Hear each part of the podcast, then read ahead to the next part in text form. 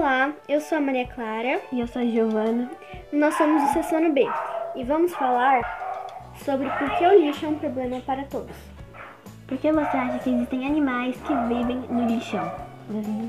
Por conta dos restos de alimentos que eles usam como própria alimentação e como abrigo. Quais ações podem ser feitas para que os lixos não parem no esgoto e nos rios?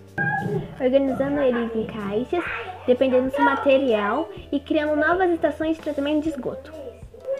O que você acha que a queima do lixo pode trazer para o meio ambiente? Ele pode contribuir para o aquecimento global. Além dos gases tóxicos que